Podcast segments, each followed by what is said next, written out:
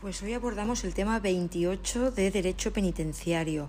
Vamos a hablar de las formas especiales de ejecución de la pena de prisión. En primer lugar, veremos los modos de internamiento, sus características y los criterios para su asignación. El artículo 7 de la LOGP establece los tres tipos de establecimientos penitenciarios en los que los internos son ubicados, dependiendo de su situación penal, procesal y penitenciaria. Hay eh, tres tipos de, de, establecimientos. Tenemos por un lado los establecimientos de preventivos, por el otro los establecimientos de cumplimiento de penas y en tercer lugar los establecimientos especiales. Los recoge el artículo 7 de la LOGP según la situación penal, procesal y penitenciaria de cada interno. Los establecimientos de preventivos son centros destinados a la retención y custodia de detenidos y presos.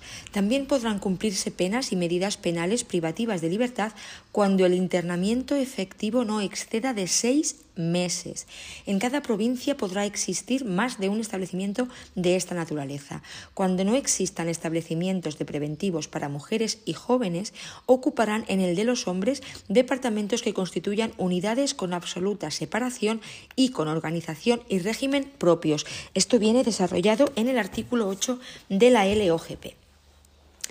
Los establecimientos de cumplimiento de penas son centros destinados a la ejecución de las penas privativas de libertad. Se organizarán separadamente para hombres y mujeres y serán de dos tipos, de régimen ordinario y de régimen abierto. Los jóvenes deberán cumplir separadamente de los adultos en establecimientos distintos o, en todo caso, en departamentos separados. Así es como viene desarrollado en el artículo 9 de la LOGP. No obstante, el artículo 10 indica que además de establecimientos con régimen ordinario y establecimientos de régimen abierto, existirán establecimientos de cumplimiento de régimen cerrado o departamentos especiales para los penados calificados de peligrosidad extrema o para casos de inadaptación a los regímenes ordinario y abierto, apreciados por causas objetivas en resolución motivada. Y los establecimientos especiales son aquellos en los que prevalece el carácter asistencial y serán de los siguientes tipos, según nos dice el artículo 11 de la LOGP. Tenemos los centros hospitalarios, los centros psiquiátricos, los centros de y los centros de rehabilitación social. Estos últimos son para la ejecución de medidas penales de conformidad con la legislación vigente en esta materia. En estos momentos solo hay dos centros penitenciarios dos centros psiquiátricos en Sevilla. Como decíamos, los centros de rehabilitación social son aquellos destinados a la ejecución de medidas penales de conformidad con la legislación vigente en esta materia. Y resaltar que en estos momentos solo hay dos centros psiquiátricos, en Sevilla y en Alicante. No hay ninguno hospitalario, dado que es política penitenciaria acudir a los servicios sanitarios de la comunidad y tampoco hay centros de rehabilitación social.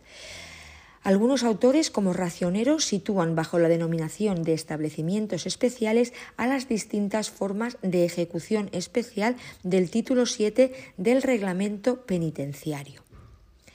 Vamos de esta, vemos de esta forma lo heterogéneo que resulta el concepto de forma especial, ya que puede transitar por el régimen cerrado, por el ordinario y por el abierto. No obstante, no obstante, este tema y el siguiente están aludiendo al título 7 del reglamento penitenciario, donde se especifican siete formas especiales de ejecución de la pena privativa de libertad desarrolladas a lo largo de los siete capítulos de dicho título 7. Título 7, 7 capítulos. Estos capítulos son capítulo 1, internamiento en centros de inserción social. Capítulo 2, unidades dependientes. Capítulo 3, internamiento en un establecimiento o departamento mixto. Capítulo 4, internamiento en departamento para jóvenes. Capítulo 5, internamiento en unidades de madres. Capítulo 6, cumplimiento en unidades extrapenitenciarias. Y capítulo 7, internamiento en un establecimiento o unidad psiquiátrica penitenciaria. Todas ellas parecen adoptar, parecen adoptar forma de establecimiento o centro penitenciario, pero recordando la definición que de ellos hace el artículo 10 del reglamento como una unidad arquitectónica, administrativa y funcional con organización propia añadiendo que estarán formados por unidades, módulos y departamentos que faciliten la distribución y separación de los internos, encontramos que no es así en modo alguno, sino que se reparte de diversa manera. Unos quedan integrados en la estructura arquitectónica de un establecimiento polivalente, como es el caso de algunos CIS, los departamentos mixtos, las unidades de madres y los departamentos para jóvenes. Otros están separados totalmente de un centro penitenciario, como las unidades dependientes y las unidades extrapenitenciarias, estas sin depender de los centros penitenciarios. Y solo los establecimientos psiquiátricos reúnen la condición de centro penitenciario propiamente dicho, y ello sin olvidar que en las enfermerías de cada centro también se atiende a la población con este tipo de padecimientos. En cuanto al régimen, pueden contener internos en segundo grado, en el mixto, jóvenes, madres y psiquiátricos, o en tercer grado en el resto.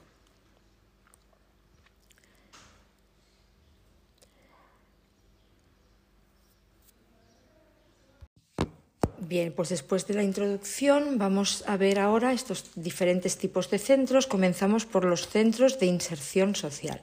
El término medio abierto ha ido sustituyendo en los últimos tiempos al de uso más común en la legislación penitenciaria española, régimen abierto, que es el utilizado por la LOGP y el reglamento de 1996 que desarrolla dicha ley.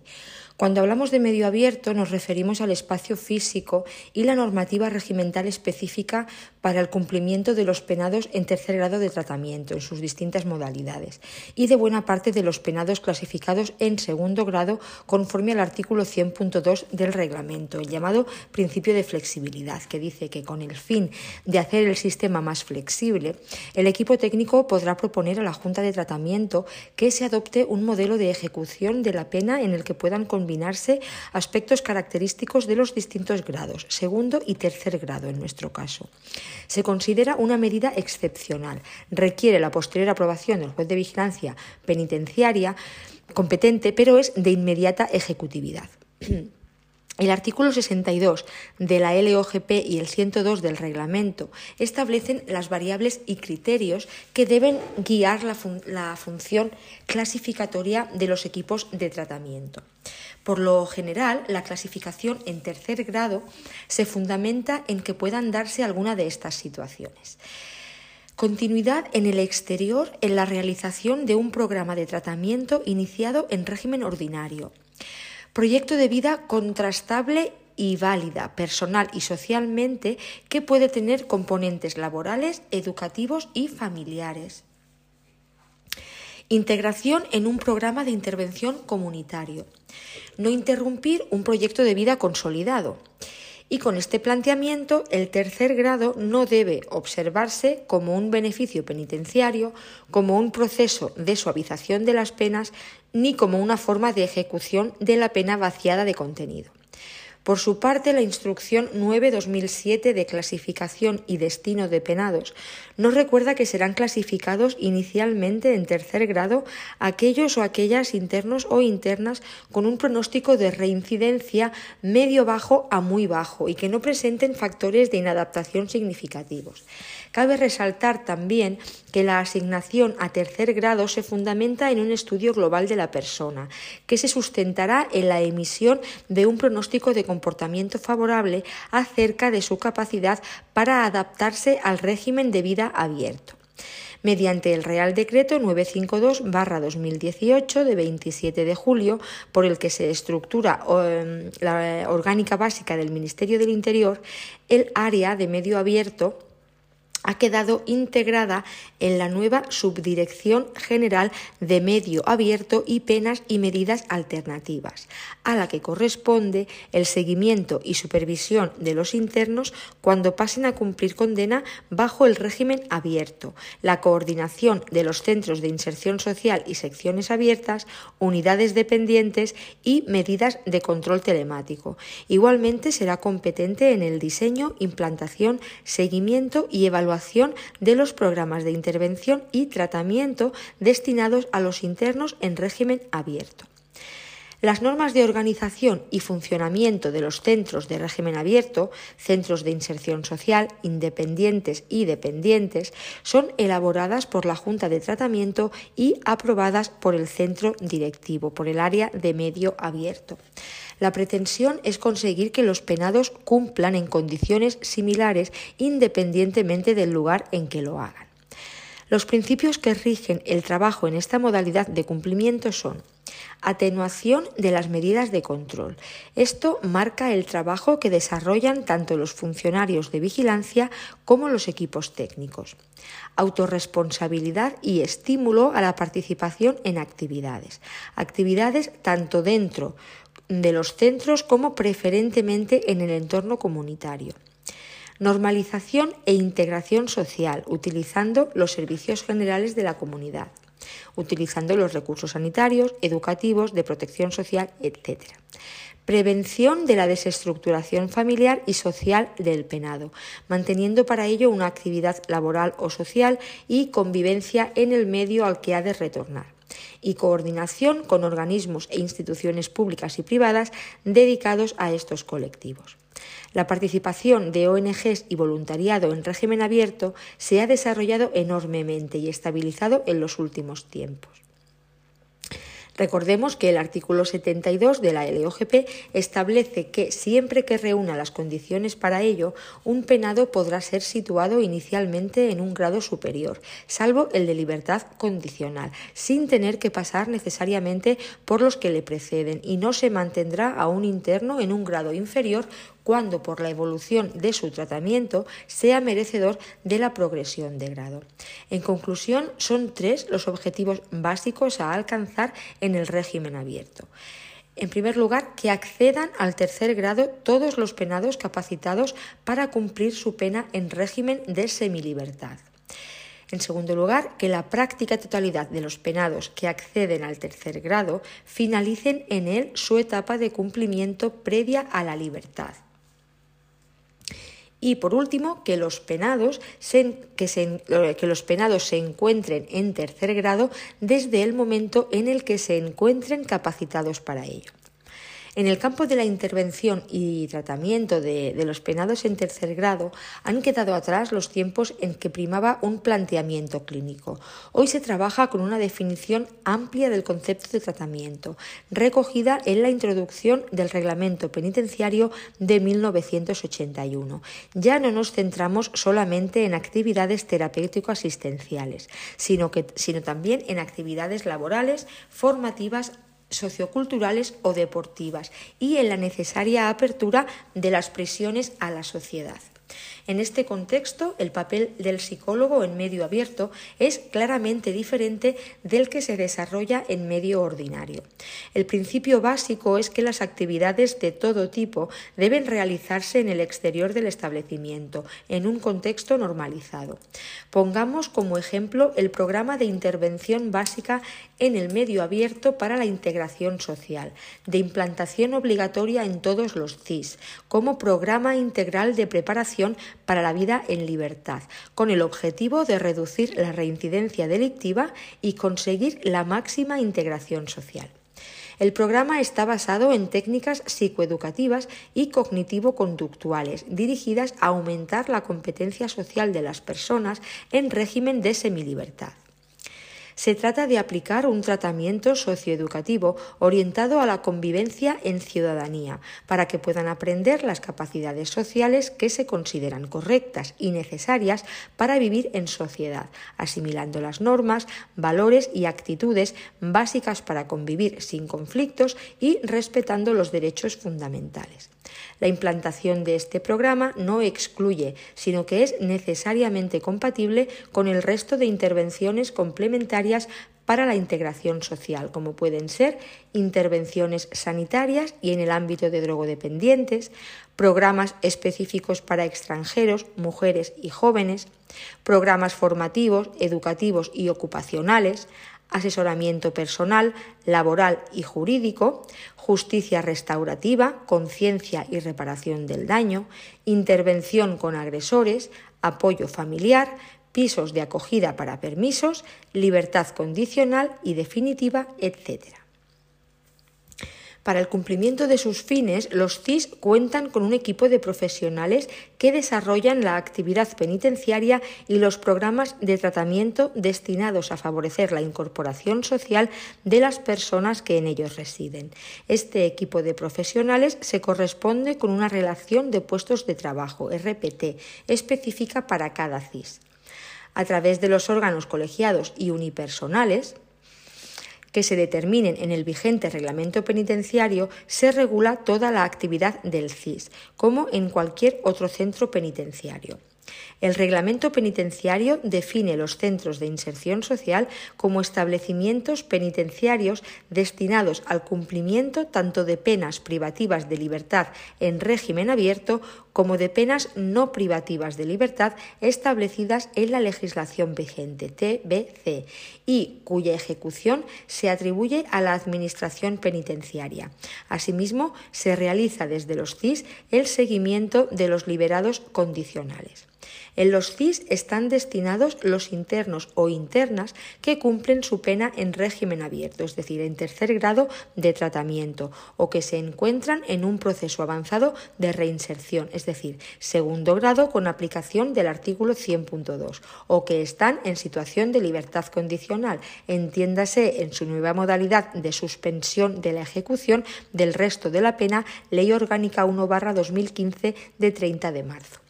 Se gestionan, por tanto, desde estos centros una pluralidad de modalidades, formas y fases de condenas que requieren medios de control y seguimiento idóneos. La Administración Penitenciaria determinará en la orden de creación de cada CIS su integración orgánica y funcional en un centro penitenciario, es decir, CIS dependiente, o su consideración como centro penitenciario autónomo o CIS independiente, lo que irá sustituyendo progresivamente a las actuales secciones abiertas tendentes a desaparecer. Así pues, a fecha de hoy, el medio abierto dispone de las siguientes infraestructuras dedicadas específicamente al cumplimiento de los penados clasificados en las distintas modalidades de tercer grado y segundo grado, artículo 100.2 del reglamento. En primer lugar, centros de inserción social independientes. Centros con plena autonomía de gestión, equipo directivo completo y relación de puestos de trabajo propia, pueden admitir el ingreso de penados procedentes de libertad, pendientes de clasificación inicial, siempre que presenten determinados perfiles a los que hemos hecho referencia. Por ejemplo, el CIS de Madrid Victoria Kent, el CIS de Sevilla Luis Jiménez de Asúa, el CIS de Tenerife Mercedes Pinto, el CIS de Valencia Torres Pioca, el CIS de Algeciras Manuel Montesinos y Molina. Después tendríamos los CIS dependientes de centros penitenciarios de régimen ordinario, a cargo de un subdirector de CIS, que forma parte del equipo directivo del centro del que dependen. Solo algunos de ellos cuentan con relación de puestos de trabajo diferenciada de la eh, relación de puestos de trabajo propia del centro de referencia. Por ejemplo, el centro penitenciario de Topas, Salamanca, tiene adscritos dos, el CIS de Salamanca y el CIS de Zamora dependientes del centro penitenciario de Topas. Y después pues, tenemos las secciones abiertas, que son departamentos específicos para el cumplimiento en régimen abierto, plenamente integrados en sendos centros penitenciarios de régimen ordinario sin autonomía de gestión y cuyas dotaciones de personal están incluidas en la mm, relación de puestos de trabajo diferenciada de cada uno de los centros, es decir, sin puestos de trabajo específicos para la sección abierta. ¿Y cuáles son las modalidades de cumplimiento en régimen abierto? Pues existen distintos sistemas de vida para los penados en régimen abierto. Atención a esta expresión, sistemas de vida. Existen distintos sistemas de vida para los penados en régimen abierto, pudiendo distinguirse dos grandes grupos, residencial y extrapenitenciario. En cuanto al abierto residencial, tenemos el tercer grado pleno, que sería el que recoge el artículo 83 del reglamento y que tiene por objeto potenciar las capacidades de inserción social positiva que presentan los penados clasificados en tercer grado, realizando tareas de apoyo, asesoramiento y la cooperación necesaria para favorecer su incorporación progresiva al medio social. Después tendríamos el tercer grado restringido, recogido en el artículo 82.1 del reglamento. Se limitan las salidas debido a determinadas características del penado, estableciendo controles y con ello se pretende la progresiva adaptación a un régimen abierto más pleno. Tiene como objetivo en determinados casos encontrar alguna asociación o institución pública o privada para su apoyo o acogida en el momento de su salida en libertad. Esto el tercer grado restringido, artículo 82.1. Recordamos que el tercer grado pleno lo recoge el artículo 83 y que tiene por objeto potenciar las capacidades de inserción social positiva que, que presentan los penados clasificados en tercer grado. Y por último, dentro del abierto residencial tendríamos el segundo grado, modalidad 100.2 en eh, flexibilidad. Esta modalidad introduce el llamado principio de flexibilidad, adoptando respecto a cada penado un modelo de ejecución en el que, pueden, en el que puedan combinarse aspectos característicos de cada uno de los grados de clasificación. Ello permite incorporar progresivamente al medio abierto penados clasificados en segundo grado de Bien, pues visto el abierto residencial, vamos a ver el abierto extrapenitenciario. Según el, tercer, eh, el artículo 165 del reglamento, tenemos el tercer grado. Las unidades dependientes, UDE, son dependencias integradas en el entorno comunitario cuya gestión corre a cargo de asociaciones u organismos no penitenciarios en coordinación siempre con la Administración penitenciaria. Estamos en el abierto extrapenitenciario. Antes hemos visto el abierto residencial. Ahora abierto extrapenitenciario, tercer grado, artículo 165, unidades dependientes, UD, dependencias integradas en el entorno comunitario cuya gestión corre a cargo de asociaciones u organismos no penitenciarios en coordinación siempre con la Administración penitenciaria. Tercer grado, artículo 182, comunidades terapéuticas. 182, comunidades terapéuticas. 182 comunidades terapéuticas, 165 unidades dependientes, 165 unidades dependientes, 182 comunidades terapéuticas, ambas tercer grado. Las comunidades terapéuticas regulan el cumplimiento del tercer grado en unidades extrapenitenciarias cuya orientación es el tratamiento específico de penados en tercer grado que tengan problemas de drogodependencia u otras adicciones.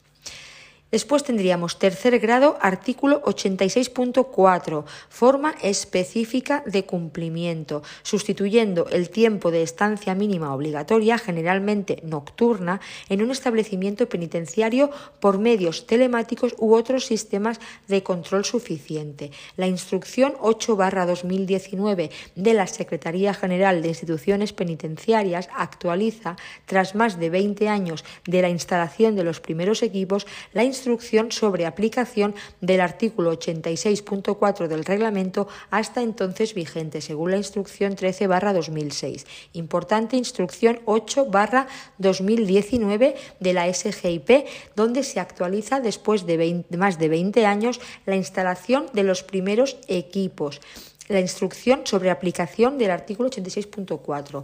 Por último, cumplen condena en régimen ordinario, ojo que no abierto, régimen ordinario, los penados clasificados en tercer grado en dos modalidades. Tercer grado, artículo 197, artículo que establece la posibilidad de conceder la libertad condicional a internos extranjeros no residentes legalmente en España o de españoles residentes en el extranjero, para que dicha libertad se disfrute en el país de residencia fijado.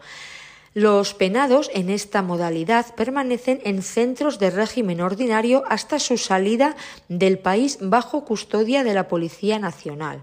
Es decir, los extranjeros no residentes legalmente en España o españoles residentes en el extranjero que ya están en libertad pero que todavía no han salido del país se encuentran en estos eh, centros en régimen ordinario bajo custodia policial. Después tenemos el tercer grado, según el artículo 104.4. Es una modalidad que responde a la necesidad de clasificar en tercer grado por razones humanitarias y de dignidad a personas enfermas muy graves con padecimientos incurables que se encuentren cumpliendo una pena privativa de libertad como paso previo a la libertad. El 104.4 Em, necesidad de clasificar en tercer grado por razones humanitarias y de dignidad, personas enfermas muy graves con padecimientos incurables, que se encuentren cumpliendo una pena privativa de libertad como paso previo a esa libertad. Dentro del recinto penitenciario, vamos a hacer un resumen, dentro del recinto penitenciario, abierto residencial, artículo 100.2, segundo grado, principio de flexibilidad artículo 82, tercer grado restringido y artículo 83, tercer grado pleno. Y luego tenemos fuera del recinto penitenciario, es decir, abierto extrapenitenciario, artículo 86.4 con medio telemático o con otras medidas de control presencial, artículo 182 comunidades terapéuticas, artículo 165 unidades dependientes.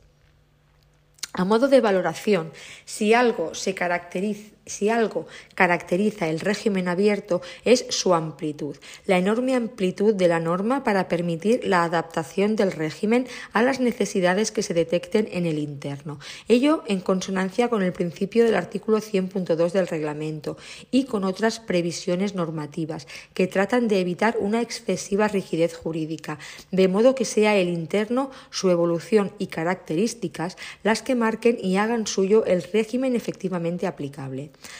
No obstante, esta amplitud normativa implica también determinadas responsabilidades profesionales. Con carácter general, la ubicación de los internos en un determinado grado debe estar suficientemente motivado. Pues bien, esta motivación es aún más necesaria en relación a los acuerdos de aplicación y concreción de un determinado tipo de tercer grado. Así pues, el trabajo de las juntas de tratamiento se torna fundamental, no solo a la hora de realizar la propuesta motivada de asignación de un tercer grado a un interno, sino a la hora de determinar los cambios de modalidad dentro del mismo, cuya competencia le corresponde. Tenemos aquí un esquema sobre el régimen abierto que habla de los artículos del 80 al 88 del reglamento penitenciario. El régimen abierto se aplicará a los penados clasificados en tercer grado que puedan continuar su tratamiento en régimen de semilibertad.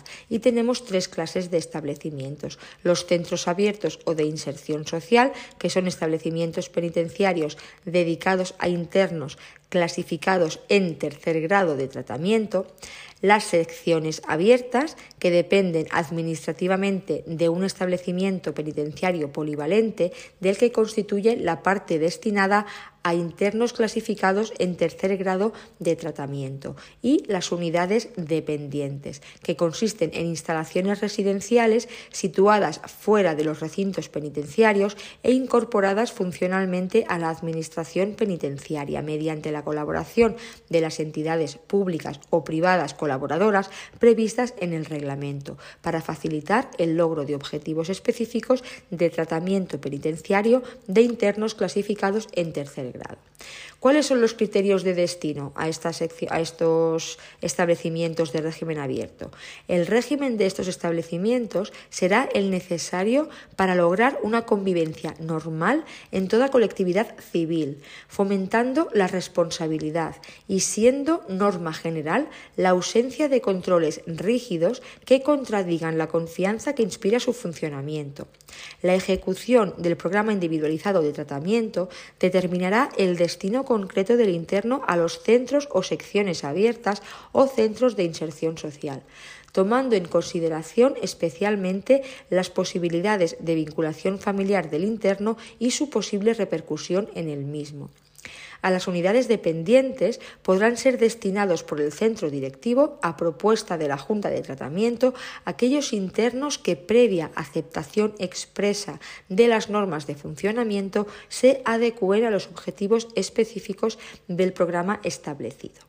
¿Y cuáles son sus objetivos y principios? Bien, en cuanto a los objetivos, la actividad penitenciaria en régimen abierto tiene por objeto potenciar las capacidades de inserción social positiva que presentan los penados clasificados en tercer grado, realizando tareas de apoyo y de asesoramiento y la cooperación necesaria para favorecer su incorporación progresiva al medio social. Se basa en cinco principios. El primero, atenuación de las medidas de control, sin perjuicio del establecimiento de programas de seguimiento y evaluación de las actividades realizadas por los internos. Principio de autorresponsabilidad, mediante el estímulo de la participación de los internos en la organización de las actividades. Tercer principio, normalización social e integración, proporcionando al interno, siempre que sea posible, atención a través de los servicios generales de la comunidad para facilitar su participación plena y responsable en la vida familiar, social y laboral. Y prevención para tratar de evitar la desestructuración familiar y social Además, otro quinto principio, coordinación con cuantos organismos e instituciones públicas o privadas actúen en la atención y reinserción de los reclusos, promoviendo criterios comunes de actuación para conseguir su integración en la sociedad. En cuanto a las modalidades de vida, las normas de organización y funcionamiento serán elaboradas por la Junta de Tratamiento y aprobadas por el centro directivo. Se podrán establecer, a propuesta de la Junta de Tratamiento, distintas modalidades en el sistema de vida de los internos, según las características de estos, de su evolución personal, de los grados de control a mantener durante sus salidas al exterior y de las medidas de ayuda que necesiten para atender sus carencias establecerán modalidades de vida específicas para atender y ayudar a aquellos internos que en el momento de acceder al tercer grado no dispongan de recursos suficientes para desarrollar una actividad estable en el exterior o tengan carencias importantes en el apoyo familiar o social que dificulten su integración. Pues bien, respecto al ingreso en el régimen abierto, al ingresar, el interno en un establecimiento de régimen abierto mantendrá una entrevista con un profesional del centro, quien le informará de las normas de funcionamiento que rijan en la unidad, de cómo poder utilizar los servicios y recursos, de los horarios y de todos aquellos aspectos que regulen la convivencia del centro. Un miembro del equipo técnico mantendrá una entrevista con el interno y en un breve periodo de tiempo el equipo adoptará las decisiones más adecuadas para el desarrollo de lo establecido en el programa de tratamiento diseñado por la Junta de Tratamiento. Respecto a las salidas del establecimiento, los internos podrán salir del establecimiento para desarrollar las actividades laborales, formativas, familiares, de tratamiento o de otro tipo que faciliten su integración social. Las salidas deberán ser planificadas y reguladas por la Junta de Tratamiento, señalando los mecanismos de control y seguimiento necesarios, de acuerdo con el programa de tratamiento. El horario y la periodicidad de las salidas autorizadas serán los necesarios para realizar la actividad y para los desplazamientos. En cuanto al tiempo mínimo de permanencia en el centro, pues serán ocho horas diarias, debiendo pernoctarse en el establecimiento, salvo cuando de modo voluntario el interno acepte el control de su presencia fuera del centro mediante dispositivos telemáticos adecuados proporcionados por la Administración penitenciaria u otros mecanismos de control suficiente, en cuyo caso solo tendrán que permanecer en el establecimiento durante el tiempo fijado en su programa de tratamiento para la realización de actividades de tratamiento, entrevistas y controles presenciales. En cuanto a las salidas de fin de semana, la Junta de Tratamiento regulará de forma individualizada, en función de la modalidad de vida de cada interno, su evolución en el tratamiento y de las garantías de control necesarias, las salidas de fin de semana de los internos en régimen abierto. Como regla general, los internos disfrutarán de salidas de fin de semana como máximo desde las 4 horas del viernes hasta las 8 horas del lunes, desde las 16 horas del viernes hasta las 8 horas del lunes. También podrán disfrutar de los días festivos establecidos en el calendario oficial de la localidad donde esté situado el establecimiento. Cuando los festivos sean consecutivos al fin de semana, la salida se ampliará en 24 horas por cada día festivo. Sin perjuicio de estas reglas, el centro directivo podrá aprobar salidas de fin de semana con horarios diferentes a los indicados. En cuanto a la asistencia sanitaria, por regla general, los internos recibirán la asistencia sanitaria que precisen a través de la red sanitaria pública extrapenitenciaria.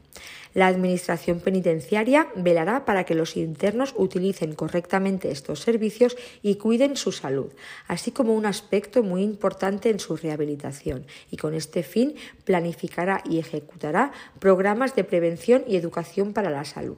Los servicios médicos del establecimiento efectuarán el seguimiento necesario y dispondrán la coordinación precisa de los servicios sanitarios de la institución con los del exterior, en el marco de los convenios suscritos por la Administración penitenciaria a tal fin. Los trabajadores sociales del centro ayudarán y orientarán a los internos en la realización de los trámites necesarios para utilizar la red sanitaria pública extrapenitenciaria. En cuanto al régimen abierto restringido, en los casos de penados clasificados en tercer grado, con una peculiar trayectoria delictiva, personalidad anómala, condiciones personales diversas, así como cuando exista imposibilidad de desempeñar un trabajo en el exterior o lo aconseje su tratamiento penitenciario. En estos casos, la Junta de Tratamiento podrá establecer la modalidad de vida en régimen abierto adecuada para estos internos y restringir las salidas al exterior, estableciendo las condiciones, controles y medios de tutela que se deban observar en su caso durante de las mismas. A los efectos de aplicar este régimen abierto restringido en el caso de mujeres penadas clasificadas en tercer grado, cuando se acredite que existe imposibilidad de desempeñar un trabajo remunerado en el exterior, pero conste previo informe de los servicios sociales correspondientes que va a desempeñar efectivamente las labores de trabajo doméstico en su domicilio familiar, se considerarán estas labores como trabajo en el exterior. Esta modalidad de vida tendrá como objetivo ayudar al interno a que inicie la búsqueda de un medio de subsistencia para el futuro o, en su defecto, encontrar alguna asociación o institución pública o privada para su apoyo o acogida en el momento de su libertad. Esta modalidad se asimilará lo máximo posible a los principios del régimen abierto. Bien, pues visto esto, vamos a pasar ahora a los servicios de gestión de penas y medidas alternativas, cuál es su concepto, adscripción y funciones. La Dirección General de Ejecución Penal y Reinserción Social pertenece a la Secretaría General de Instituciones Penitenciarias, que a su vez se encuentra adscrita a la Secretaría de Estado de Seguridad, dependiente del Ministerio del Interior. Tiene encomendada el seguimiento de penas y medidas alternativas que sean competencia de la Administración Penitenciaria y está integrada por los siguientes órganos directivos con nivel orgánico de subdirección general la Subdirección General de Medio Abierto y de Penas y Medidas Alternativas y la Subdirección General de Coordinación de Sanidad Penitenciaria. Siendo la Subdirección General de Medio Abierto y Penas y Medidas Alternativas, en particular, la que tiene el cometido de la gestión, coordinación y seguimiento de la pena de trabajo en beneficio de la comunidad, de la suspensión de la ejecución de penas privativas de libertad y de la libertad condicional y la acción social penitenciaria podemos definir las penas y medidas alternativas como sanciones penales que mantienen al infractor en su medio comunitario, es decir, el penado está en libertad y cumple su pena en libertad, aunque sometido a ciertas restricciones mediante la imposición de determinadas condiciones y o obligaciones según los casos. Con las penas y medidas alternativas se pretende que determinados delitos que no son considerados tan graves tengan una punición no tan traumática como un ingreso en prisión. El objetivo es que el individuo pueda seguir con su vida normalizada, continuando con su entorno laboral y familiar, es decir, en su comunidad, y al mismo tiempo cumpla su pena, ya que el ingreso en prisión por periodos cortos puede agravar las conductas más que solucionar el problema. Se trata, en definitiva, de que la pena privativa de libertad sea la última ratio dentro del sistema penal. En la actualidad, la legislación vigente respecto a las penas y medidas alternativas a las penas privativas de libertad viene marcada por el Real Decreto 840-2011 de 17 de junio, por el que se establecen las circunstancias de ejecución de las penas de trabajo en beneficio de la comunidad y de localización permanente en centro penitenciario de determinadas medidas de seguridad, así como de la suspensión de la ejecución de las penas privativas de libertad y, sustitución de penas. Dada la incidencia relevante que tuvo la Ley Orgánica 5-2010 de 22 de junio en el sistema de medidas penales, penas y medidas de seguridad en nuestro Código Penal. También debemos mencionar que la reforma del Código Penal por la Ley Orgánica 1-2015 de 30 de marzo modificó la regulación de la suspensión y de la sustitución de las penas privativas de libertad, introduciendo un nuevo sistema caracterizado por la existencia de un único régimen de suspensión, artículos del 80 al 87 del Código Penal, que ofrece diversas alternativas e introduce mayor flexibilidad y eficacia. Gracias. Este Real Decreto 840-2011, por una parte, comporta una novedad terminológica y es la definición de los servicios de gestión de penas y medidas alternativas, SGPMA, como unidades administrativas dependientes de la Administración penitenciaria que están configuradas como equipos multidisciplinares en los que se integran los servicios sociales penitenciarios y que tienen encomendado el cumplimiento de las penas y medidas alternativas a la privación de libertad. Real Decreto 840-2011. Definición de los servicios de gestión de penas y medidas alternativas, SGPMA. Estas unidades o servicios existen en la actualidad unos 56 SGPMA, al menos uno por provincia. Tienen encomendada la ejecución de las penas y medidas alternativas y están adscritos y dependen orgánica y funcionalmente de un establecimiento penitenciario, ya sea centro penitenciario o CIS.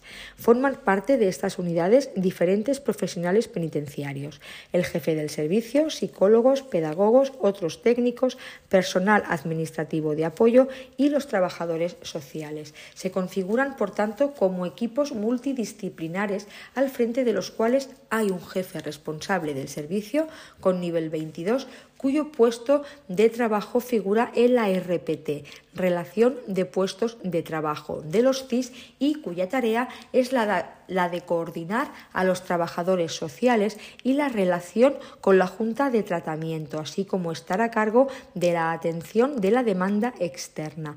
El funcionamiento del Servicio de Gestión de Penas y Medidas Alternativas, en adelante SPGMA, es responsabilidad del mando del establecimiento penitenciario es decir, el director, quien coordinará y dirigirá su correcto funcionamiento a través del jefe del servicio y de los profesionales que trabajan en el mismo.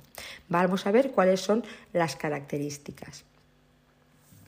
Estos centros dependen funcional y orgánicamente de un centro penitenciario o un CIS. Están ubicados principalmente en los centros de, inserción social. En otros casos se localizan en oficinas específicas fuera de los recintos penitenciarios. Cuentan con una carga de trabajo diferente por el número de ejecutorias a gestionar. Hay servicios con más de 10.000 casos al año de medidas alternativas y otros con 400, lo que conlleva que se asigne un número dispar de funcionarios y de personal adscrito a cada servicio, pero todos ellos deben seguir las mismas pautas de organización y procedimiento para la buena ejecución de las penas y medidas que les competen. Deben adecuar sus actuaciones a los procedimientos reglados mediante instrucciones al efecto, procedimiento de ejecución de la pena de trabajos en beneficio de la comunidad, de las suspensiones y sustituciones de condena, de las medidas de seguridad, etc. Cuentan con el apoyo de una herramienta informática para la gestión administrativa de estas penas y medidas, el SISPE-A. Dicha herramienta ha tenido varias modificaciones en 2014 y 2017 para modernizarla. También es necesario hacer alusión a la reciente implantación en los SGPMA del programa LexNet, dependiente del Ministerio de Justicia, para la comunicación electrónica de los juzgados, recepción y envío de documentación. Todos los SGPMA siguen unas pautas comunes de actuación procedimental para la ejecución de las distintas penas y medidas alternativas y tienen como objetivo general la ejecución de las penas y medidas alternativas y como funciones básicas la coordinación y gestión de recursos para el cumplimiento de estas penas y medidas, constatar el cumplimiento efectivo de las penas y medidas alternativas, también en coordinación con los centros penitenciarios, como hemos visto con anterioridad, y desarrollar programas o talleres para el cumplimiento de estas penas. El objetivo de los SGPMA es, por tanto, garantizar la ejecución de las penas y medidas alternativas a través de los siguientes instrumentos, mediante sus propios profesionales en el desarrollo de programas de intervención y talleres y mediante entidades colaboradoras. Para finalizar este apartado, sin entrar en los procedimientos de actuación de los SGPMA respecto a la gestión y tramitación administrativa de las penas de trabajo en beneficio de la comunidad o de las penas de suspensión de condena objeto de otras partes del temario, abordaremos lo referido en el apartado 4 del artículo 83 del Código Penal, introducido por Ley Orgánica 1-2015 de 30 de marzo, con referencia a los deberes y obligaciones impuestos como condición para la suspensión de ejecución de penas en relación a los servicios de gestión de penas y medidas alternativas. Establece lo siguiente. El control del cumplimiento de los deberes a que se refieren las reglas sexta, séptima y octava del apartado 1 del artículo 83 del Código Penal corresponderá a los servicios de gestión de penas y medidas alternativas de la Administración Penitenciaria. Estos servicios informarán al juez o tribunal de ejecución sobre el cumplimiento con una periodicidad al menos trimestral en el caso de las reglas sexta y octava y semestral en el caso de la séptima y, en todo caso, a su conclusión. Asimismo, informarán inmediatamente de cualquier circunstancia relevante para valorar la peligrosidad del penado y la posibilidad de comisión futura de nuevos delitos, así como de los incumplimientos de la obligación impuesta o de su cumplimiento efectivo. Dichos deberes del artículo 83.1 del Código Penal son regla sexta Participar en programas formativos, laborales, culturales, de educación vial, sexual, de defensa del medio ambiente, de protección de los animales, de igualdad de trato y no discriminación y otros similares. Regla séptima. Participar en programas de deshabituación al consumo de alcohol, drogas tóxicas o sustancias estupefacientes o de tratamiento de otros comportamientos adictivos. Y regla octava. Prohibición de conducir vehículos de motor que no dispongan de dispositivos tecnológicos que condicionen su encendido o funcionamiento a la comprobación previa de las condiciones físicas del conductor, cuando el sujeto haya sido condenado por un delito contra la seguridad vial y la medida resulte necesaria para prevenir la posible comisión de nuevos delitos. Bien, pues hasta aquí este apartado de las medidas alternativas. Vamos a ver ahora las unidades dependientes. Las unidades dependientes son instalaciones residenciales, generalmente pisos, situadas fuera de los recintos penitenciarios, integradas en el entorno comunitario. Dependen administrativamente de un centro penitenciario, de su equipo de dirección y su junta de tratamiento. Los servicios y prestaciones de carácter formativo, laboral y tratamental que las unidades dependientes reciben los internos clasificados en tercer grado conforme al artículo 165 del reglamento son gestionados de forma directa y preferente por asociaciones u organismos no gubernamentales. Deben contar con un programa de trabajo aprobado por la Administración penitenciaria.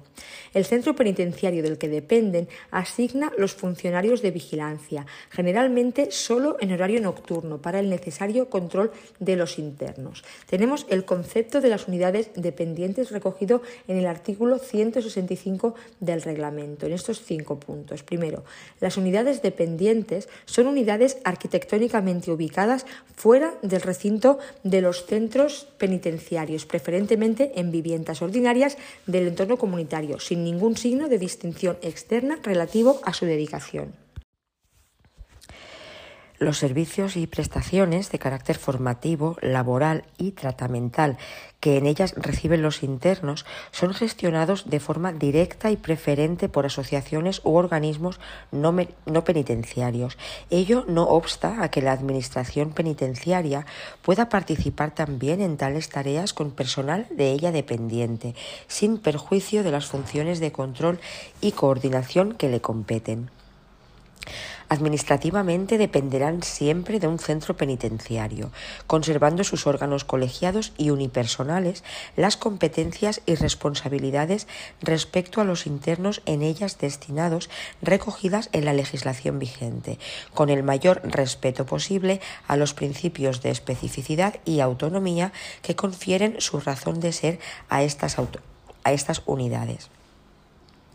Los directores de los centros penitenciarios deberán comunicar puntualmente a la Secretaría de Estado u órgano autonómico equivalente cualquier modificación que se produzca o esté prevista relativa a cualquiera de los datos correspondientes a unidades dependientes de sus centros penitenciarios. Los penados en ellas destinados necesitarán estar clasificados en el tercer grado de tratamiento, cumpliendo los requisitos establecidos en la legislación general. El artículo 166 del, reglamento nos habla de la creación de estas unidades em, dependientes. Nos dice que la creación de nuevas unidades dependientes se llevará a cabo mediante orden ministerial o resolución autonómica equivalente, pudiendo venir propiciadas estas actuaciones por la suscripción de acuerdos o convenios de colaboración entre la Administración penitenciaria correspondiente y otras instituciones dedicadas a la resocialización de los internos, Todas las unidades dependientes contarán con unas normas de funcionamiento interno que recogerán las obligaciones y derechos específicos de los residentes, el horario general, así como las normas de convivencia y comunicaciones internas.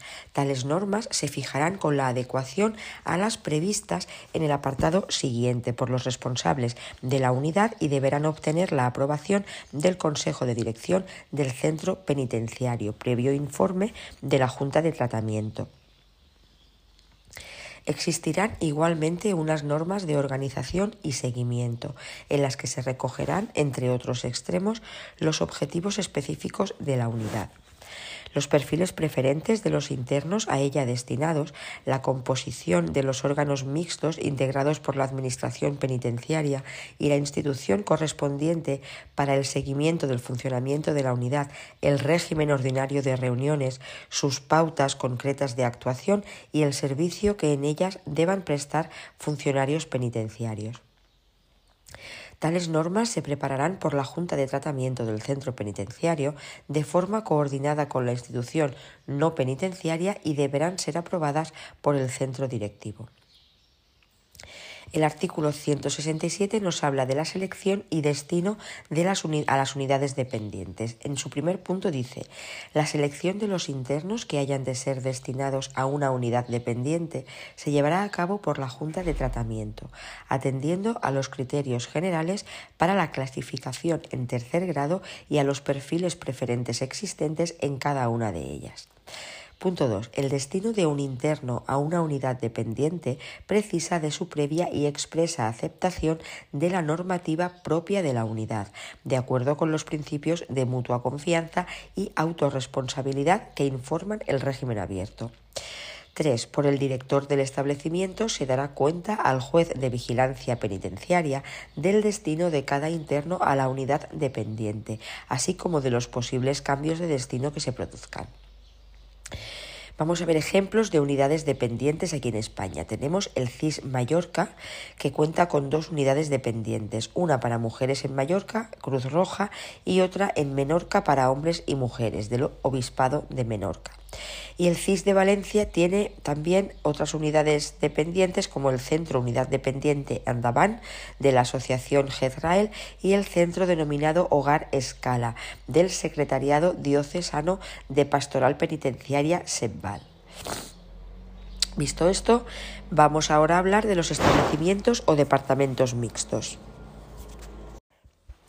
son departamentos en los que pueden ser destinados hombres y mujeres para evitar la desestructuración familiar o ejecutar programas específicos de tratamiento. A este tipo de departamentos no se puede destinar a internos, a internos condenados por delitos contra la libertad sexual. Un ejemplo es el módulo familiar del Centro Penitenciario de Madrid 6, para aquellos casos en que ambos miembros de la pareja se encuentren encarcelados y tengan hijos menores de tres años. En estos casos pueden convivir con sus hijos menores de tres años si reúnen un mínimo perfil de seguridad y existe garantía del buen cuidado de los menores. Otro ejemplo son las UTE, Unidades Terapéuticas y Educativas, y las CTI, Comunidad Terapéutica Intrapenitenciaria, que se organizan para sus fines como comunidades terapéuticas de carácter mixto. Esta forma de ejecución penal viene recogida en el capítulo tercero del título 7 del reglamento. Está comprendido entre los artículos 168 y 172. Destacamos los siguientes.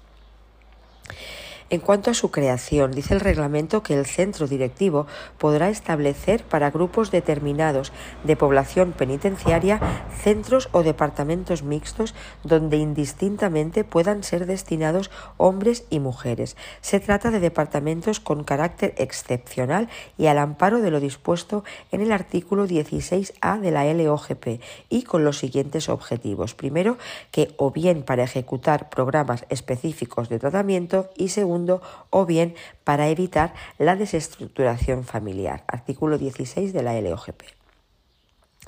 En cuanto a la selección y destino de, estas, eh, de estos establecimientos o departamentos mixtos, las juntas de tratamiento serán las encargadas de formular propuesta de destino a un establecimiento o departamento mixto, siempre que se cuente con el consentimiento de los seleccionados, hombres y mujeres, y se hayan valorado ponderadamente todas las circunstancias personales y penitenciarias concurrentes y especialmente las variables de autocontrol individual de los internos.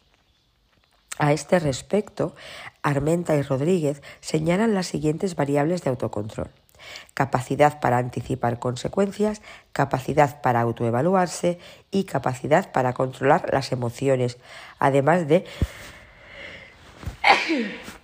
capacidad para planificar la conducta. En cuanto a su funcionamiento, se establecen los siguientes elementos en la marcha del departamento. No podrán ser destinados a este tipo de departamento los internos condenados por delitos contra la libertad sexual, como ya se ha dicho. Se fomentará la, plena convivencia de los cónyuges que se encuentren privados de libertad, salvo que razones de tratamiento, clasificación, seguridad o buen orden del establecimiento lo hagan desaconsejable. El centro directivo podrá autorizar que se organicen grupos de comunidad terapéutica, según lo establecido en el artículo 115 del reglamento. Se aprobará por el centro directivo las normas de régimen interior elaboradas por el Consejo de Dirección o la Junta de Tratamiento si se trata de comunidad terapéutica, donde se detallarán las actividades que pueden ser realizadas en común y cuáles no en función de la diferenciación sexual de los residentes. Cabe aclarar que el funcionamiento y régimen de vida en común se puede llevar a cabo de forma total durante las 24 horas del día o parcialmente. Por otra parte, que los internos destinados a estos departamentos o establecimientos solo serán penados clasificados en segundo grado de tratamiento o en su caso en tercer grado, dada la interpretación sistemática que como vemos encaja dentro de otras formas de ejecución de penas, quedando obviamente excluidos los penados clasificados en primer grado en base al principio de especialidad que opera sobre los mismos, así como no ser motivo, por otra parte, de desestructuración familiar la prisión preventiva, entendida su transitoriedad. La selección de los internos es estricta y en la práctica, por norma general, se lleva a cabo en parejas previamente establecidas. Y llegamos al eh, quinto punto sobre los departamentos para jóvenes. Esta forma de ejecución penal, departamento para jóvenes, viene recogida en el capítulo cuarto del título 7 del reglamento y está comprendida entre el artículo 173 hasta el artículo 177 del mismo. Presidiendo esta forma especial de ejecución, tenemos los principios básicos por los que se regirán estos departamentos para jóvenes. Se considera jóvenes a los internos menores de 21 años y excepcionalmente a los que no hayan alcanzado los 25 años de edad. El régimen de vida de un departamento para jóvenes se caracterizará por una acción educativa intensa. El personal adscrito a estos departamentos dirigirá sus actuaciones a la formación integral de los internos, potenciando y desarrollando sus capacidades por medio de técnicas compensatorias que les ayuden a mejorar sus conocimientos y capacidades, de modo que se incrementen sus oportunidades de reinserción en la sociedad se fomentará en la medida de lo posible el contacto del interno con su entorno social, utilizando al máximo los recursos existentes y procurando la participación de las instrucciones comunitarias en la vida del departamento. Para la práctica de esos principios se establece un tratamiento personalizado del interno a cuya disposición y para su utilización habrá toda una serie de medios educativos y medios apropiados de otro tipo. En este sentido, se establecerá un proyecto educativo de acuerdo con las características personales de cada joven en el momento de diseñar el modelo individualizado de intervención o el programa individualizado de tratamiento. El proyecto educativo del joven será objeto de seguimiento y de evaluación periódica y en su ejecución participarán todos los profesionales que atienden al interno. Se desarrollarán cinco tipos de programas fundamentales. En primer lugar, tenemos el programa de formación básica e instrumental. Este programa ha de permitir el acceso del interno a todos los niveles de enseñanza establecidos en la ordenación del sistema educativo. Es entendido como una formación general y compensatoria de una educación deficitaria en relación con el desarrollo y las exigencias de la sociedad actual un programa de formación laboral, el cual comprenda tanto el aprendizaje inicial para poder incorporarse al mercado de trabajo como las actualizaciones, la reconversión y el perfeccionamiento de conocimientos y habilidades para ejercer una profesión o un oficio según las exigencias del desarrollo social y del cambio constante del sistema productivo programa de formación para el ocio y la cultura. Con este programa se pretende el aprovechamiento del tiempo libre con finalidades formativas y la profundización en los valores cívicos un programa dirigido a la educación física y el deporte. Con este programa se pretende, por un lado, mejorar el estado físico del organismo y, por otro, liberar tensiones tanto físicas como psicológicas.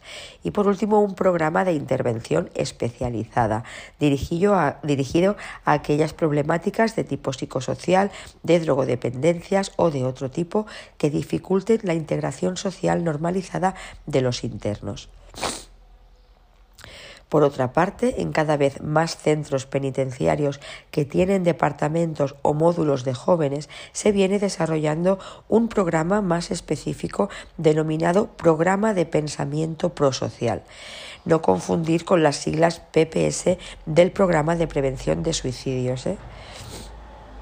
Es un programa de intervención cognitiva, es decir, basado en un entrenamiento directo en habilidades, actitudes y valores que permitan tener una vida más eficaz.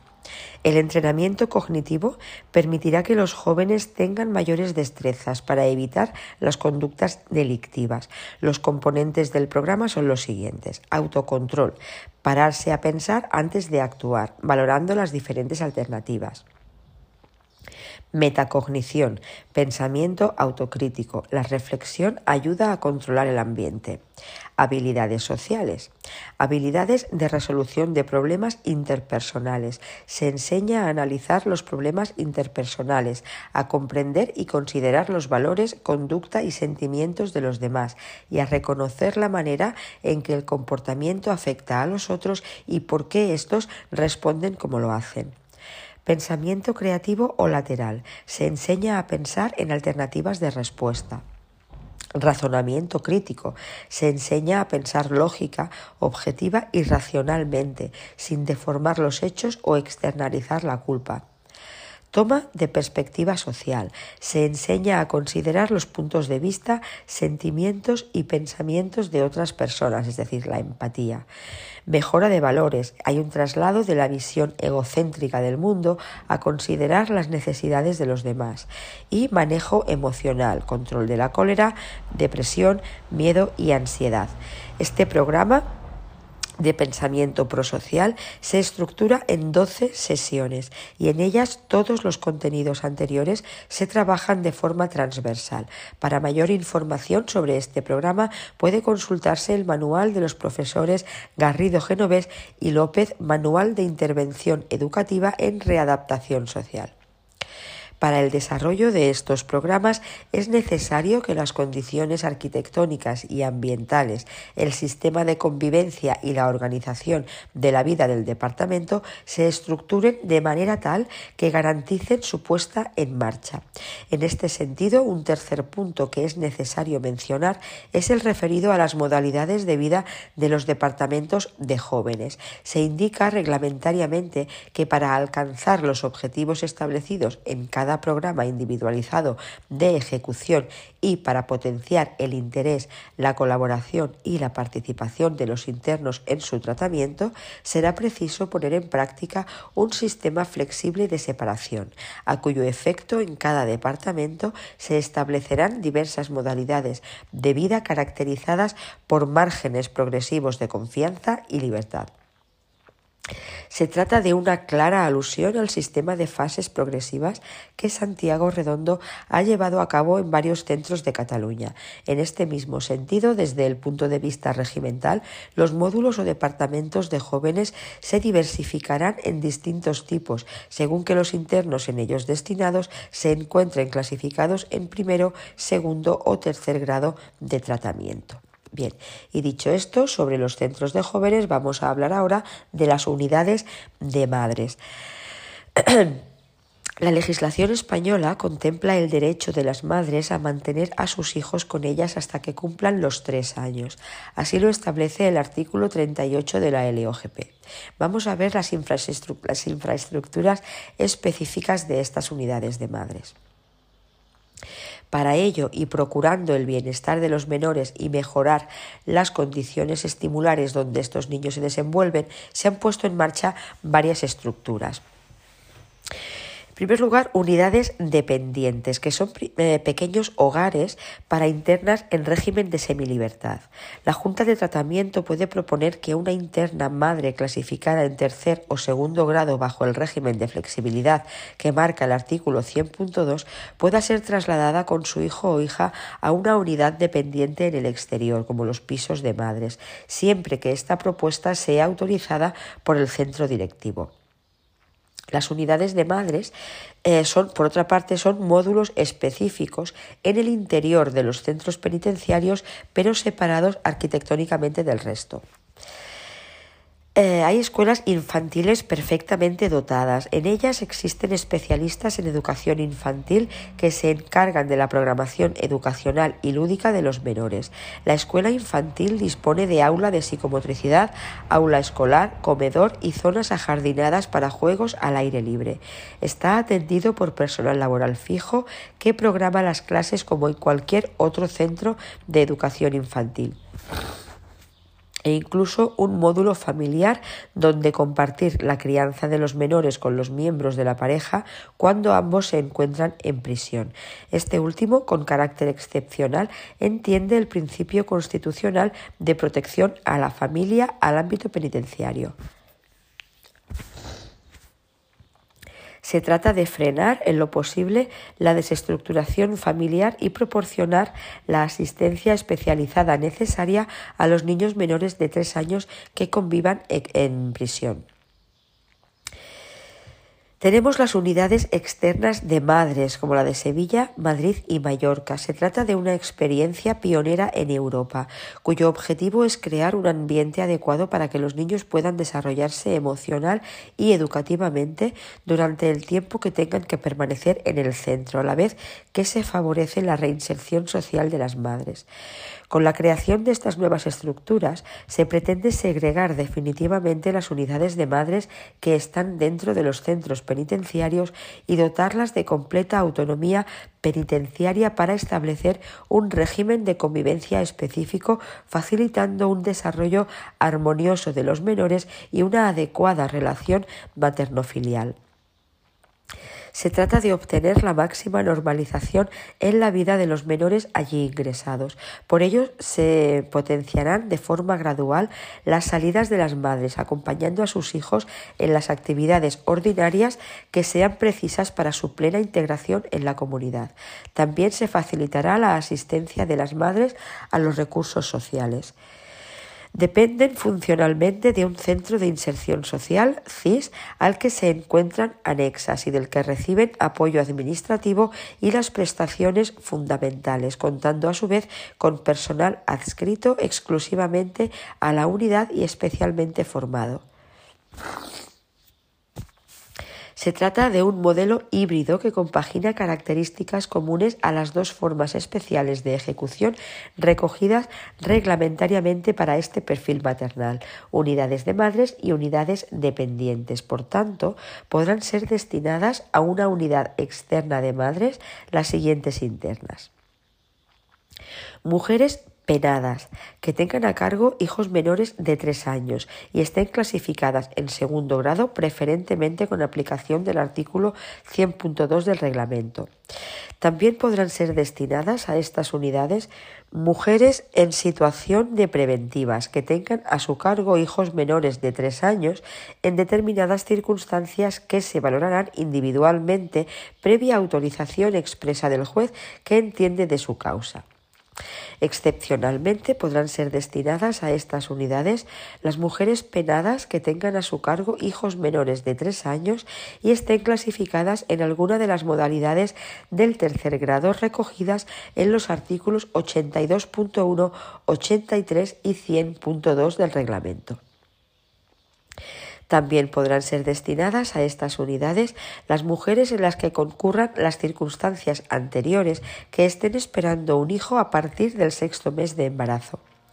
Excepcionalmente, se permitirá la permanencia con sus madres hasta los seis años de edad de los niños y niñas que una vez cumplidos los tres años se estime que su permanencia en la misma es mejor alternativa para su desarrollo que la separación de la madre. Aquellas mujeres destinadas en la unidad con algún hijo menor de tres años podrá solicitar el ingreso de algún otro hijo que no supere los seis en condiciones similares a las mencionadas.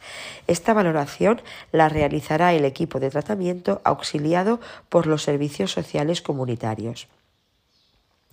Por otro lado, no podrán destinarse en principio a las unidades externas de madres a las internas en las que concurra alguna de las características siguientes.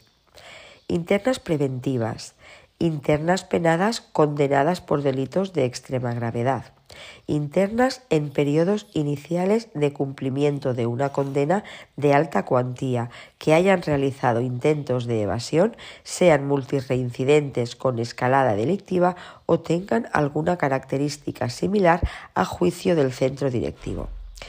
El acceso definitivo de la interna a la unidad de madres conlleva el conocimiento y la aceptación previa por parte de la interesada de los siguientes compromisos adquisición de hábitos laborales y seguimiento de un itinerario de inserción laboral o formativa. Participación voluntaria y activa en los programas terapéuticos propuestos mantenimiento de un estilo de vida saludable y una conducta acorde con las normas de convivencia vigentes en la unidad, exenta de sanciones y participación en un programa libre de drogas en caso de que la solicitante sea o haya sido consumidora de drogas, con la aceptación de cuantos controles analíticos aleatorios se establezcan. Vamos a ver ahora cuáles son las normas de funcionamiento de las unidades de madres. Esta forma de ejecución penal viene recogida en el capítulo quinto del título séptimo del reglamento, en los artículos del 178 al 181. La LOGP, vigente desde 1979, contemplaba que los niños podían estar con sus madres presas hasta la edad de escolarización obligatoria, para esta época hasta los seis años de edad. Sin embargo, los cambios en la organización del sistema educativo permiten la escolarización de los niños a partir de los tres años y, en consecuencia, se hacía prioritario una reforma de este precepto de la ley. Dicha modificación se operó con la Ley Orgánica 13 1995, la primera reforma de la LOGP de 1979, dando una nueva redacción al artículo 38.2 las internas podrán tener en su compañía a los hijos que no hayan alcanzado los tres años de edad, siempre que se acredite debidamente su filiación. A este respecto, el artículo 17 del reglamento especifica los controles, acreditaciones y autorizaciones posibles para el ingreso de internas con hijos menores en un centro penitenciario. Cuando haya madres con hijos consigo en el centro, éste habilitará un local para guardería infantil y la Administración penitenciaria celebrará cuantos convenios sean precisos con entidades públicas y privadas con el fin de potenciar el desarrollo de la materno-filial y demás aspectos madurativos del niño. Con la Ley Orgánica 13-95 también se introduce un nuevo apartado al artículo 38, el tercero, para indicar un régimen específico de visitas para los menores que no superen los 10 años y no convivan con la madre en el centro penitenciario, aspecto que ha sido regulado en el reglamento penitenciario en su artículo 45.6 como comunicaciones de convivencia. Para el caso que estamos comentando, el ingreso de madres con hijos, el artículo 17.5 del reglamento establece que la Administración penitenciaria dispondrá para los menores y sus madres de unidades de madres que estarán separadas arquitectónicamente del resto de los departamentos y contarán con un local habilitado para guardería infantil. A partir de estos principios se desarrolla el internamiento en unidades de madres como una de las formas especiales de ejecución penal a partir del artículo 178. En este se indican las normas de funcionamiento. Primera, la Junta de Tratamiento programará las actividades formativas y lúdicas, así como las salidas programadas al exterior de los menores, con especial atención a su integración social a la comunidad donde esté ubicado el establecimiento, a cuyo fin contará con la colaboración de los servicios sociales del centro y los especialistas que citamos en las normas segunda y tercera a continuación. Segunda, en estas unidades de madres existirá un especialista en educación infantil que orientará la programación educacional y lúdica de las actividades de los menores. Tercera, los menores tendrán cubierta la asistencia médica en el establecimiento por un especialista en pediatría. Cuarta, la Administración garantizará a los menores las horas de descanso y de juego que aquellos precisen. A estos fines se dedicará un espacio suficiente de acción formativa con elementos de juego y de entretenimiento. Quinta, el régimen de visitas del menor solo podrá restringirse de forma transitoria por razones de orden y de seguridad del establecimiento. Sexta, en el caso de madres que carezcan de medios económicos suficientes, la Administración proveerá lo necesario para el cuidado infantil de los hijos con los que compartan su internamiento. Además de las normas de funcionamiento, es necesario mencionar en relación a las unidades de madres un horario flexible. La Junta de Tratamiento podrá adoptar un horario flexible, adecuado a las necesidades familiares de las internas clasificadas en tercer grado con hijos menores, con el fin de fomentar el contacto con sus hijos en el ambiente familiar, pudiendo pernoctar en el domicilio e ingresar en el establecimiento durante las horas diurnas que se determinen. Unidades dependientes. Para el caso de internas clasificadas en tercer grado de tratamiento con hijos menores, el centro directivo podrá autorizar, a propuesta de la Junta de Tratamiento, que sean destinadas a unidades dependientes exteriores donde los hijos podrán integrarse en el ámbito laboral y escolar. Y en tercer lugar, la adopción de medidas excepcionales. Cuando se detecte que un menor es objeto de malos tratos físicos o psíquicos o es utilizado por su madre o familiares para introducir o extraer del establecimiento sustancias u objetos no autorizados, el Consejo de Dirección previo informe de la Junta de Tratamiento, lo comunicará a la autoridad competente en materia de menores para que decida lo que estime procedente. Bien, pues hemos acabado el punto de las unidades de madres. Vamos ahora a hablar de las unidades extrapenitenciarias. Bien, la Administración extrapenitenciaria viene colaborando desde hace muchos años con organizaciones externas, tanto públicas como privadas, a las que se pueden derivar internos para que aborden programas específicos de tratamiento, normalmente en el campo de las adicciones. Dicha derivación conlleva la información previa de los compromisos, fines y normas de la comunidad y sus programas específicos. La selección se realiza por las juntas de tratamiento y sobre estos internos se informa al juzgado de vigilancia penitenciaria. Esta forma de ejecución penal viene recogida en el capítulo sexto del título séptimo del reglamento y está comprendido en el artículo 182 del mismo.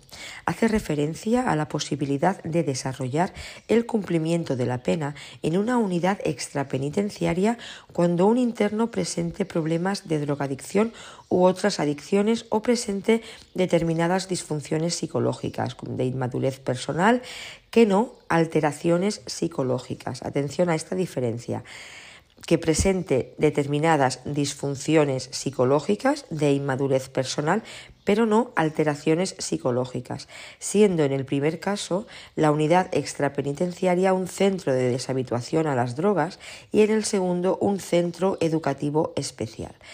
Sin embargo, la lectura del precitado artículo señala el procedimiento para el primer caso solamente, pese a estar contenido en el título del artículo el segundo.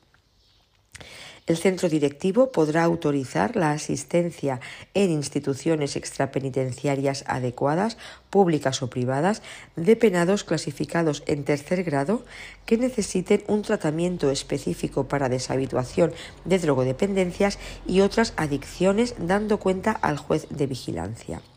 Esta autorización del centro directivo estará sometida a las siguientes condiciones, que deberán constatarse en el protocolo del interno instruido al efecto. Y son Programa de deshabituación aprobado por la institución de acogida. Este programa debe contener el compromiso expreso de la institución de acoger al interno, es decir, tener una plaza libre para él y de comunicar al centro penitenciario las incidencias que surjan en el tratamiento documento firmado por el interno de consentimiento y compromiso expreso para observar el régimen de vida propio de la institución de acogida.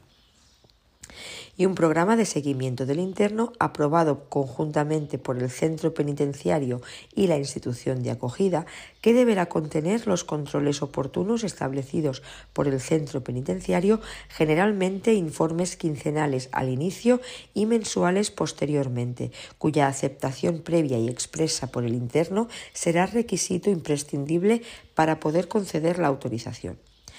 Como es lógico, para llevar a cabo este cumplimiento extrapenitenciario, la Administración penitenciaria celebrará los convenios necesarios con otras administraciones públicas o con entidades colaboradoras, como suelen ser la Asociación Proyecto Hombre, Cruz Roja y otras organizaciones más locales como la Comunidad Terapéutica Hacienda de Toros en Marbella.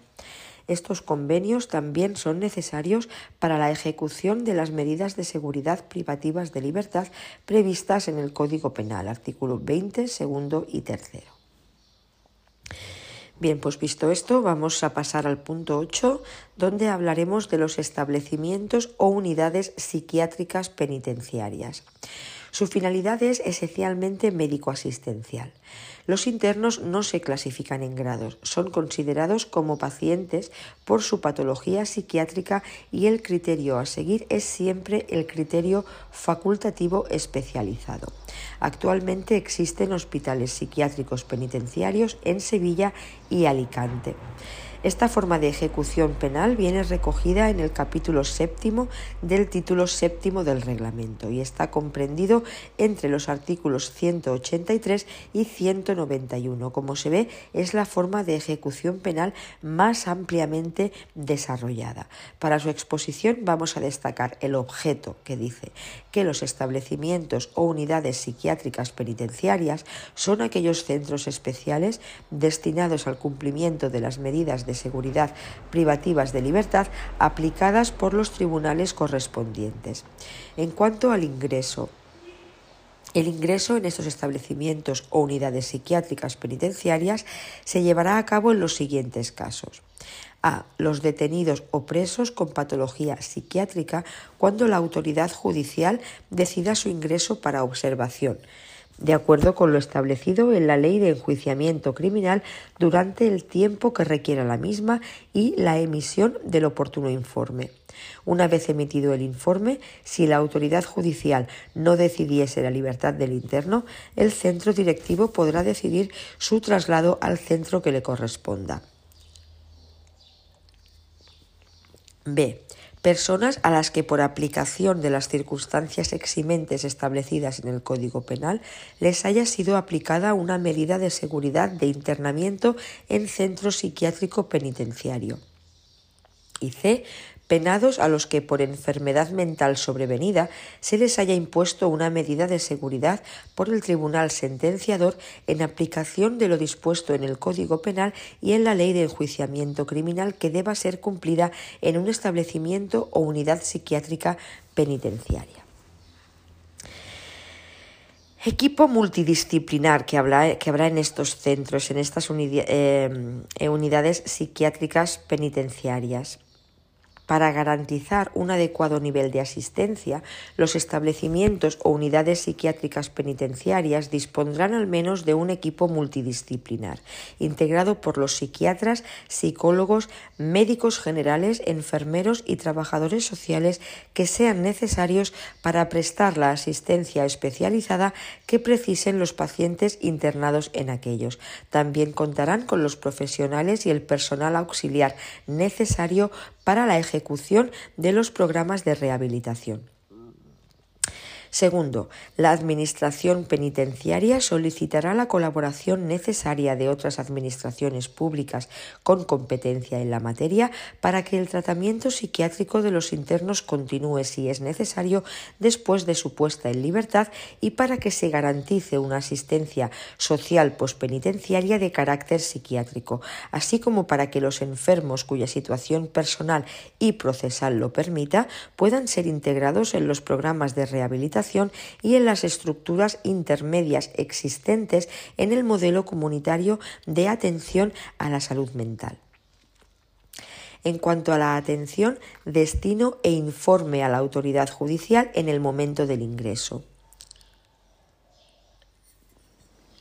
En el momento de ingresar, el paciente será atendido por el facultativo de guardia quien, a la vista de los informes del centro de procedencia y del resultado de su reconocimiento, dispondrá lo conveniente respecto al destino de aquel a la dependencia más adecuada y al tratamiento a seguir hasta que sea reconocido por el psiquiatra. 2. El equipo que atienda al paciente deberá presentar un informe a la autoridad judicial correspondiente en el que se haga constar la propuesta que se formula sobre cuestiones como el diagnóstico y la evolución observada con el tratamiento, el juicio pronóstico que se formula, la necesidad del mantenimiento, cese o sustitución del internamiento, la separación, el traslado a otro establecimiento o unidad psiquiátrica, el programa de rehabilitación, la aplicación de medidas especiales de ayuda o tratamiento, así como las que hubieran de tenerse en cuenta para el momento de la salida de aquel del centro. En cuanto a la revisión, la peculiaridad del internamiento de los enajenados reclama una información periódica para el debido control judicial, a cuyo efecto la situación personal del paciente será revisada al menos cada seis meses por el equipo multidisciplinar, emitiendo un informe sobre su estado y evolución. El informe a que se hace referencia en el apartado anterior, así como el previsto en el artículo 186, serán remitidos al Ministerio Fiscal a los efectos procedentes.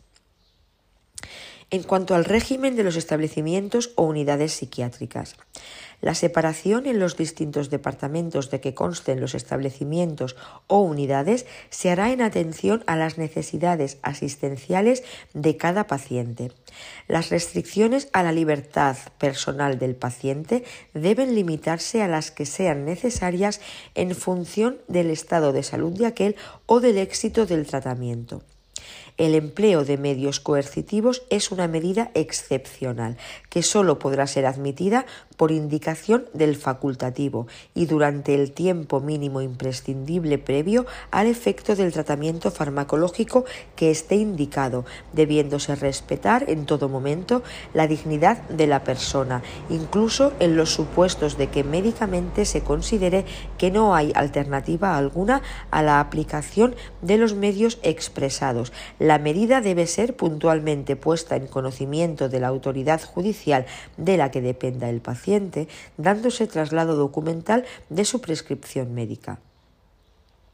Las disposiciones de régimen disciplinario contenidas en este reglamento no serán de aplicación a los pacientes internados en estas instituciones.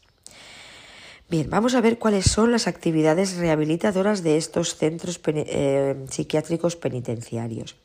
Con el fin de incrementar las posibilidades de desinstitucionalización de la población internada y facilitar su vuelta al medio social y familiar, así como su integración en los recursos sanitarios externos, en los establecimientos o unidades se establecerá con soporte escrito una programación general de actividades rehabilitadoras, así como programas individuales de rehabilitación para cada paciente, no debiendo limitarse la aplicación de estas medidas a quienes presenten mayores posibilidades de reinserción laboral o social, sino abarcando también a aquellos que aun teniendo más dificultades para su reinserción puedan, no obstante, mejorar mediante la aplicación de los correspondientes tratamientos, aspectos tales como la autonomía personal y la integración social debido al alto número de internos con patologías psíquicas, se ha implantado en las prisiones españolas un programa global de atención a la enfermedad mental, el PAIEM, mediante el cual se plantean pautas de atención especializada que hacen especial hincapié en la práctica de actividades terapéuticas y ocupacionales. El programa Marco incluye actuaciones dirigidas a la detección del caso, diagnóstico, tratamiento y recuperación.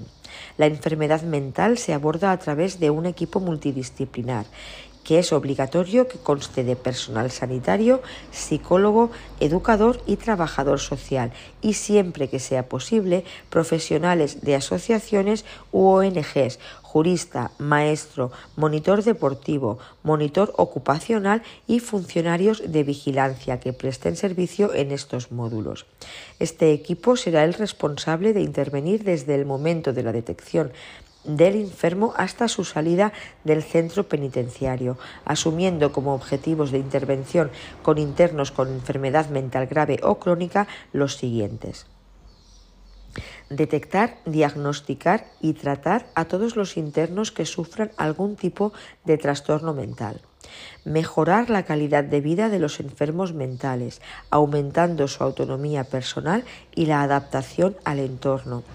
Y optimizar la reincorporación social y la derivación adecuada a un recurso sociosanitario comunitario. Este programa de rehabilitación, el PAIEM, se establecerá en cada centro o unidad de acuerdo con las siguientes actuaciones. Atención clínica, rehabilitación y reincorporación social. La atención clínica implica la realización de un diagnóstico clínico y aplicación del tratamiento médico. La rehabilitación implica la elaboración del programa de intervención de acuerdo a las características clínicas y la respuesta al tratamiento farmacológico. Para ello se realizará evaluación de habilidades y discapacidades, diseño del programa de rehabilitación y ejecución y seguimiento. En cuanto a la reincorporación social, implica la derivación progresiva y adecuada a los recursos sociosanitarios comunitarios. En el caso de que cualquier profesional detecte un posible trastorno mental, lo pondrá en conocimiento de los servicios sanitarios y o de alguno de los profesionales que integran el equipo multidisciplinar de salud mental con el fin de que se tomen las medidas necesarias. Como criterios de inclusión en el PAYEM se valora la presencia de sintomatología conductual que interfiere la integración en la vida penitenciaria de un interno con trastorno mental grave estabilizado. Los enfermos agudos deben, en primer lugar, ser estabilizados y patología dual. Y como criterios de exclusión está la deficiencia mental, por lo que asistirán a un programa de discapacitados y el trastorno inducido mm, por uso de sustancias psicoactivas en exclusiva, por lo que atenderán el programa de atención a drogodependientes. El nivel de intervención establecido en el programa Marco estará en función de las características clínicas, de la capacidad de integración y de relación interpersonal. Se establecen tres niveles de intervención de acuerdo a la situación y evolución que a lo largo del programa pueda presentar el paciente, teniendo en cuenta que el ingreso en enfermería es determinado exclusivamente por el médico que atiende a los internos, será después del ingreso de estos en la misma cuando el equipo multidisciplinar evalúe la necesidad de cambio de nivel en el PAYEM. Los niveles son flexibles y orientativos y vienen determinados por la capacidad de adaptación de cada interno al centro en función de su patología. Vamos a ver las características clínicas del interno y la calidad de la respuesta y los tipos de intervención. Bien, en el nivel 1 de buena respuesta estarán las características clínicas siguientes. Ausencia de conductas de riesgo, ausencia de conductas disruptivas y síntomas que no interfieren significativamente con la integración y funcionamiento diario. Hemos dicho que estas características son de los eh, pacientes de nivel 1, con una buena respuesta a la intervención, si están todos los criterios presentes. Precisa seguimiento y se puede hacer vida normal en los módulos ausencia de conductas de riesgo, ausencia de conductas disruptivas y síntomas que no interfieran significativamente con la integración y funcionamiento diario. En cuanto al nivel 2 de respuesta parcial, las características clínicas son persistencia de síntomas que interfieren parcialmente con el funcionamiento diario y la integración. En este nivel 2 de respuesta parcial, preferentemente puede hacer vida normal en los módulos y habrá una valoración del interno de apoyo. Y en el nivel 3 de mala respuesta estarán los internos con estos síntomas. Persistencia de conductas de riesgo, persistencia de conductas disruptivas y síntomas que interfieren significativamente con el funcionamiento diario y la integración al medio.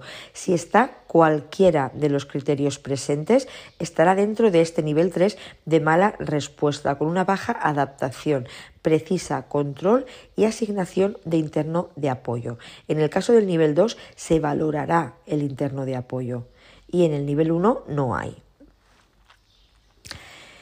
Criterios de localización y diseño. Bien, para fijar la ubicación y el diseño de las instalaciones psiquiátricas deberán tenerse en cuenta como elementos determinantes factores tales como los criterios terapéuticos, la necesidad de, favorecer el esparcimiento y la utilización del ocio por parte de los pacientes internados, así como la disposición de espacio suficiente para el adecuado desarrollo de las actividades terapéuticas y rehabilitadoras.